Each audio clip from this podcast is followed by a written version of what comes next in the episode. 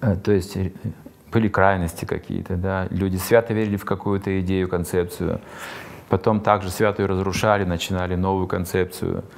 Как один сказал философ. Но при этом в каждый момент концепция, она самое главное в этот момент, да? Да. Видение не увидишь. Да, вот в этот момент да, только эта концепция, все остальное отметается вообще, Да. только вот это.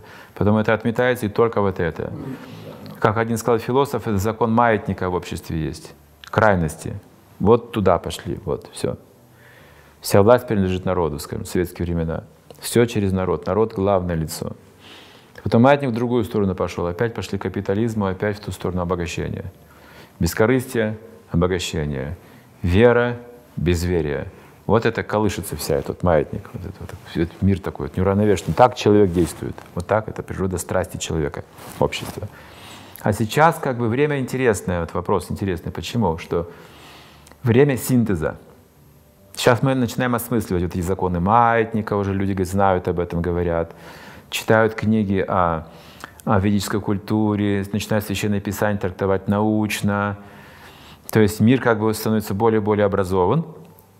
И мы понимаем, что нужен синтез, синтез науки и религии, синтез мнений, нужна си-энергия совместная, да, вот эти мнения соединить нужно, объединить единство нужно. Мы стремимся вот как раз к объединению этих вещей. Поэтому нам сейчас нужны новые знания, дополнительные, которые объединят все, то, что мы имеем, все точки зрения, как в одно целое. Каждому найдут полезное место. Как говорит один философ, во Вселенной мы не можем сосчитать, сколько живых существ. Даже вот на этой поляне, где мы сейчас сидим недалеко, тут мы не сосчитаем, сколько микроорганизмов, насекомых там и все прочее, прочее. А сколько их во Вселенной, кто же может это считать? И у каждого свое мнение. О!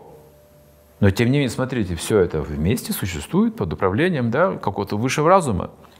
Как только мы сможем при, признать научно высший разум и понять его как бы волю и сотрудничать с ним, наступит синтез всех этих вот наук и религий, объединение внутреннее. То есть высший разум один. Поэтому как бы цель всех путей вот этих вот, всех путей, всех этих вот концепций, точек зрения, религий, сект, групп, политических, других мнений, индивидуальных, осознать высший разум. Как только все направятся туда, все образуется. Но искусственный разум будет именно так, да, это будет высший разум, но это будет разум без сострадания. А, искусственный разум не справится нет с этим, потому что искусственный разум — это подмена. Это человеческий разум, просто он будет как бы собранный, собранный, информация будет собрана. Это человеческий разум будет, просто в другом объеме. А нужен высший разум, не человеческий разум. Человеческий разум может действовать только в человеческом измерении. Но искусственный разум не будет человеческий разум, это будет другой разум. Такой же, в том же измерении будет, просто объем будет другой. А измерение то же самое. Измерение не меняется. Измерения — это ценности человеческие будут, взгляды человеческие остаются, мнения человеческие остаются. Он, человек живет от рождения до смерти, мнения возрастные также остаются, подростковые мнения, детские мнения, зрелые, там, политики так думают. Это все там просто объединит в одну кучу. Это все человеческое измерение разума. Просто объем другой будет информации. Все. А божественное измерение над этим, потому что кроме человека еще так много энергии и живых существ вокруг, о, которые человек не знает вообще. Поэтому, опираясь только на свое человеческое мнение, у него ограниченное будет представление о жизни. Даже если будет искусственный интеллект создан такой великий, это ограниченное будет представление о жизни. А если искусственный разум начинает думать свои представления? Думать свои представления? Да. А, Такое опасение есть. Если дадут ему такое право, он может навредить. Да. Совершенно верно. Если про- такую, сам- это опасная программа. это опасная программа. Не опасно, не знаю. Это может быть самая чистая э, версия Бога, да? Есть же э, такой фантастический рассказ об этом, старый. Люди уже тогда думали о- об этом искусственном интеллекте.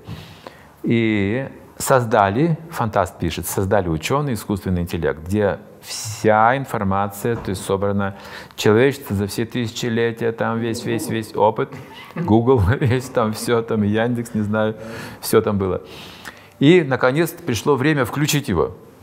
включить. Вот все ученые мира собрались, включили телевидение по всему миру, трансляция пошла, все, весь мир собрался у экранов, включают искусственный значит, разум, созданный впервые человеком. И вот включили его, и все застыли.